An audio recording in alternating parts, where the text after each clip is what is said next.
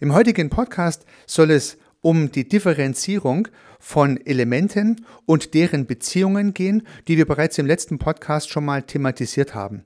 Einmal mehr möchte ich auf Gedanken von Matthias Wager von Kibet aufbauen und darstellen, warum gegebenenfalls Geschäftsprozesse und Geschäftsprozessdesign sehr viel systemischer ist, als wir seither vielleicht gedacht haben. Hallo und herzlich willkommen zum Podcast Systemisch Denken und Handeln. Mein Name ist Heiko Rössel.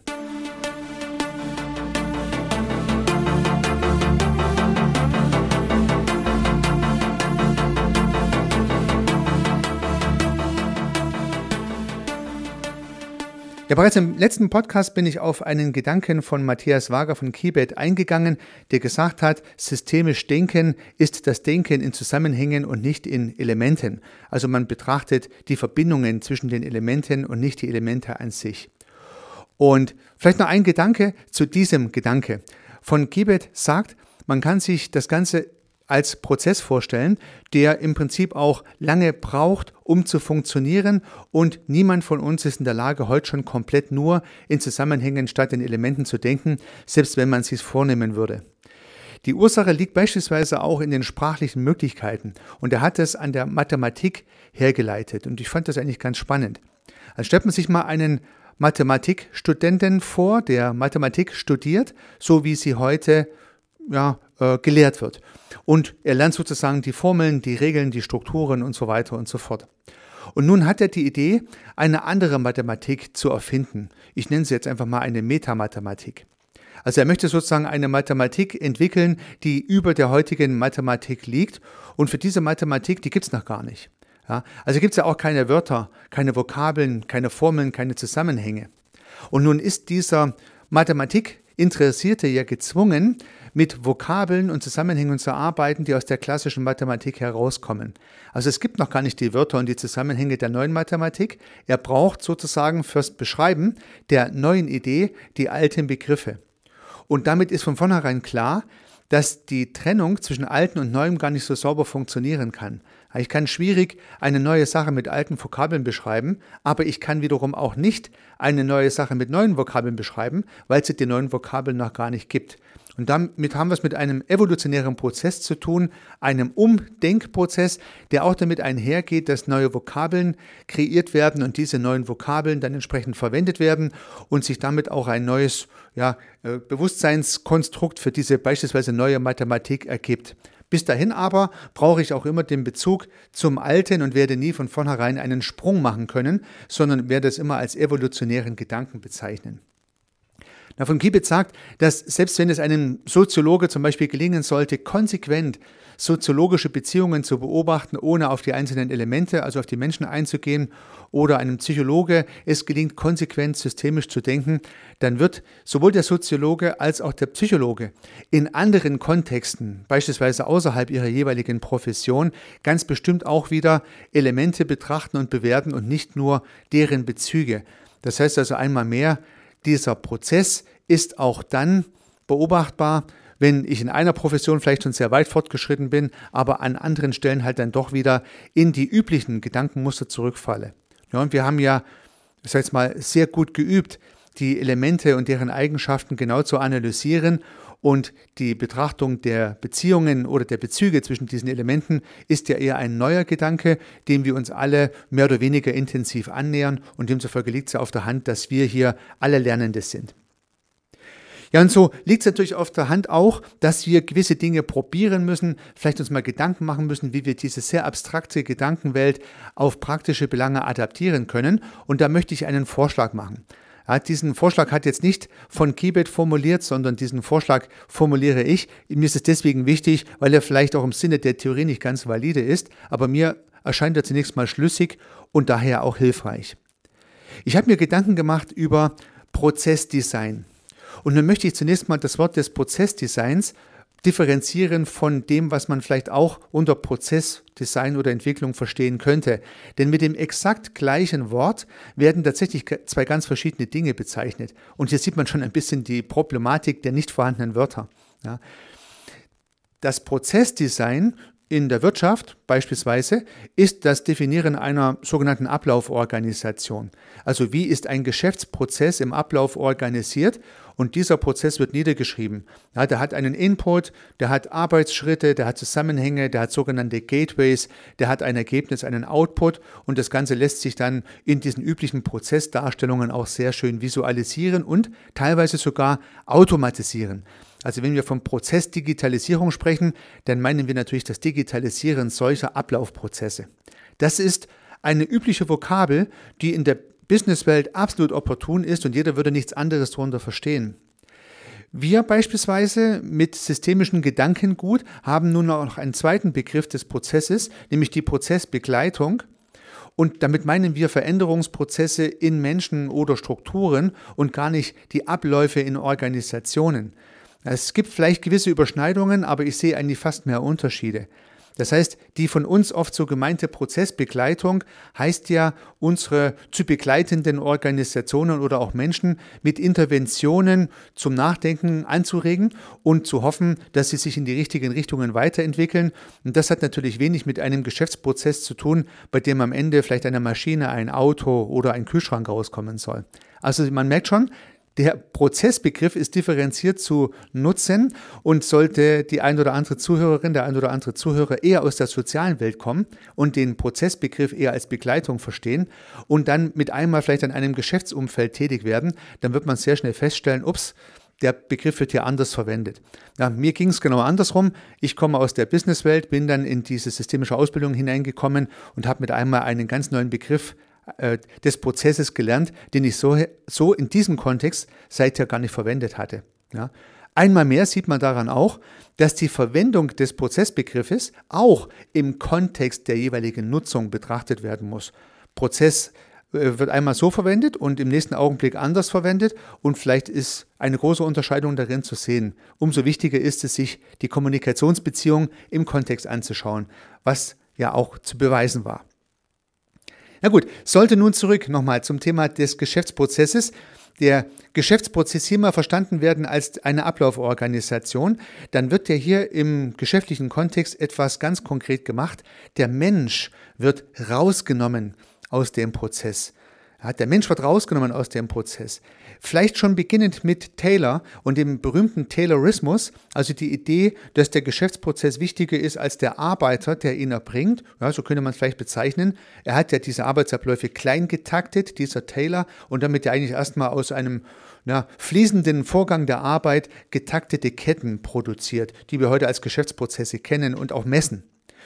Und man nimmt natürlich den Werker, den Arbeiter, aber auch den Ingenieur aus dem Prozess raus und beschreibt stattdessen Rollen. Und damit hat man ja eigentlich einen, man könnte so neu sagen, einen systemischen Move vollzogen. Ja? Das heißt, man hat äh, aus dem Arbeitsprozess die Menschen rausgenommen und stattdessen die Rolle definiert. Der Schweißer, der Dreher, der Verpacker, ja, der Logistik, Sachbearbeiter und so weiter und so fort. Die stehen nun alle im Prozessplan drin. Und der Mensch, der diese Rolle wahrnimmt, der wird überhaupt nicht mehr erwähnt.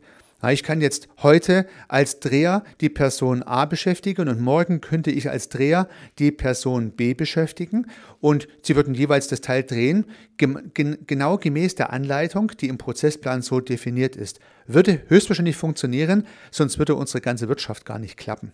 Also könnten Geschäftsprozessdefinitionen tatsächlich eine Idee sein, den Menschen rauszunehmen und stattdessen die Kommunikation zu beschreiben und zu normieren und zu regeln.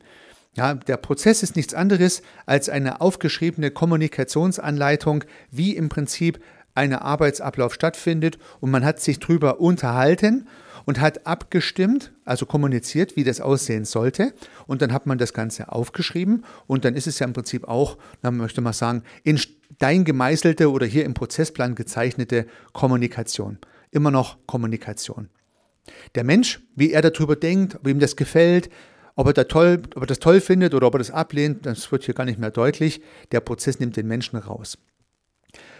In der systemischen Ausbildung habe ich das Beispiel des Schachspiels gelernt und vielleicht haben Sie das auch schon mal so gehört? Das heißt, wenn zwei Menschen Schach spielen und kennen sozusagen das Schachregelwerk, wie das funktioniert, dann könnte einer der Spieler aufstehen und ein anderer Spieler könnte sich dorthin setzen und könnte weiterspielen. Das heißt, vom Menschen unabhängige Prozesse, hier am Beispiel des Schachspiels, manifestieren einmal mehr, aha, okay, genau, das ist dann das System. Das Schachspiel, die Regeln, die Art und Weise, wie die Figuren gesetzt werden müssen, dass das Ganze funktioniert, dass dieses System anschlussfähig ist, wenn man so möchte, das hat man gelernt und wenn man es gelernt hat, kann man es. Und wenn der eine, der es gelernt hat, durch den anderen Menschen, der es auch gelernt hat, ausgetauscht wird, kann er weiterspielen. Ja, und der Dreher, der drehen gelernt hat, der kann halt im einen Prozess drehen und auch im anderen Prozess drehen, genauso der Schweißer, genauso der Verpacker und so weiter und so fort. Das heißt, da haben wir eine große Analogie zu diesen Geschäftsprozessen. Ja gut, was, was heißt das nun? Was, was kann man daraus mitnehmen?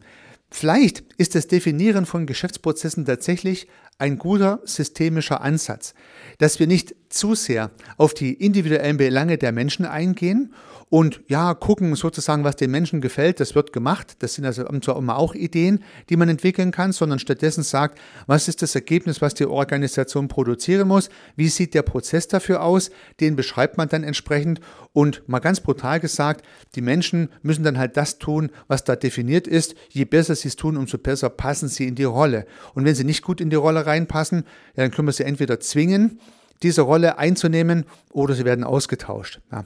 Klingt jetzt extrem brutal, so meine ich es natürlich auch nicht. Aber systemisch wäre es ja vielleicht sogar richtig. Ja, die Spieler können die Schachregeln nicht verändern, auch wenn sie das vielleicht gern möchten. Also man muss schon sich an die Regeln halten, sonst geht das Schachspiel nicht.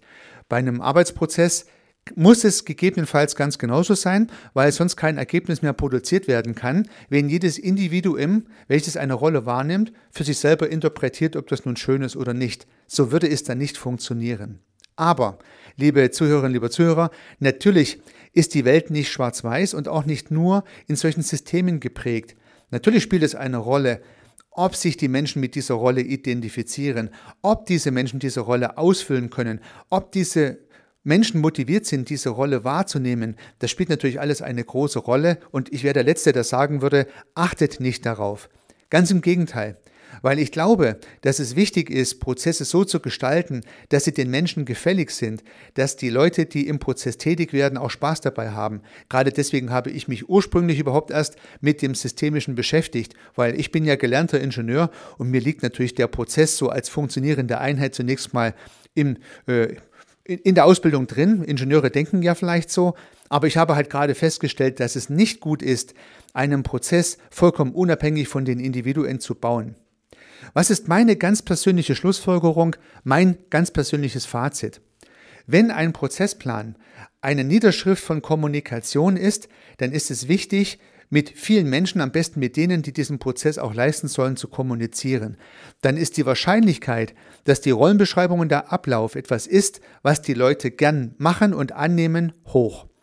Also habe ich es mir zur Regel gemacht, egal mit wem, in welchem Kontext ich Prozesse entwickle, immer auch mit der Arbeitsebene zu sprechen. Also mit den Menschen, die den Prozess letztendlich tun müssen. Das wäre aus meiner Sicht hier eine wichtige Konsequenz.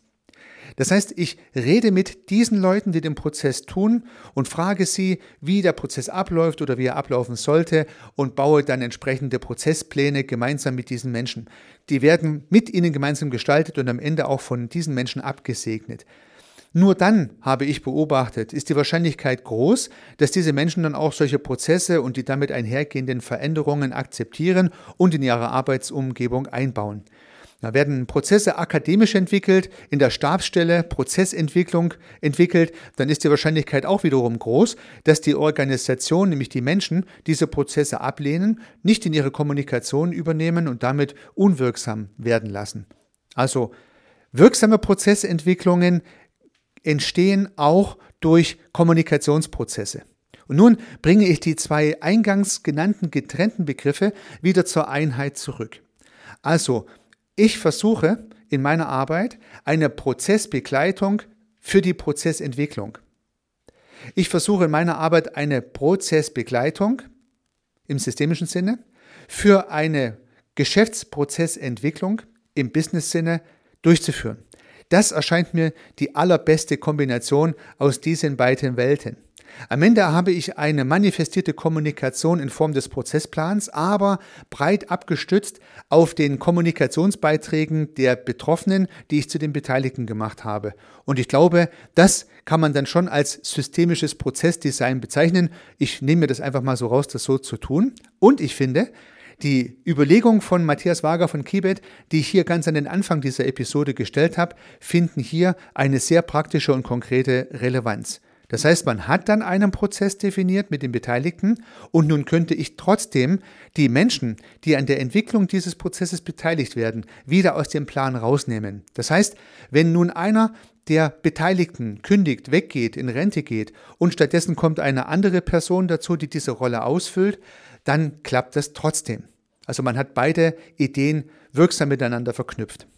Sollten Sie auch mal in die Verlegenheit kommen, einen Prozess zu designen, und Prozesse gibt es tatsächlich viele, nicht nur in der Automobilproduktion etwa oder wenn ich einen Kühlschrank baue, Prozesse gibt es auch im Kindergarten, Prozesse gibt es in der Klinik, Prozesse gibt es im Coaching, Prozesse gibt es in der Weiterbildung, Prozesse gibt es in der Beratung und ich bemühe mich an jeder Stelle, Prozesse zu etablieren und nicht nur dann, wenn ich im Taylorschen Sinne ein Sachgut produzieren möchte. Wenn Sie also mal Prozesse designen wollen, dann nützt Ihnen vielleicht meine systemische Ergänzung zum Prozessdesign etwas, insbesondere die Betroffenen sehr intensiv zu den Beteiligten zu machen. Ich würde mich freuen, wenn es gelingt. Viel Erfolg dabei, unternehmen Sie was. Ihr Heiko Rössel.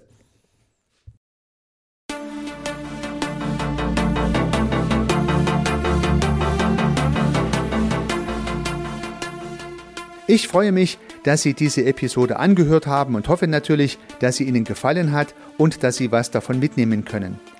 Wenn Sie keine zukünftigen Episoden verpassen möchten, dann können Sie den Podcast gern abonnieren. Nutzen Sie dafür den Abonnieren-Button in der Podcast-App Ihrer Wahl. Natürlich würde ich mich auch über eine Rezension oder über eine Bewertung freuen. Alternativ zu diesem Podcast habe ich zwei weitere aufgenommen. Sie finden sie unter www.servicearchitekt.com/podcast oder wenn Sie meinen Namen in der Podcast-App Ihrer Wahl eingeben. Vielleicht können ja auch die beiden anderen Angebote für Sie interessant sein. Sollten Sie ein persönliches Gespräch wünschen, dann können Sie das gern unter www.servicearchitekt.com/termin auf meiner Website mit mir vereinbaren. Ansonsten freue ich mich auf ein Wiederhören. Bis dahin, Ihr Heiko Rössel.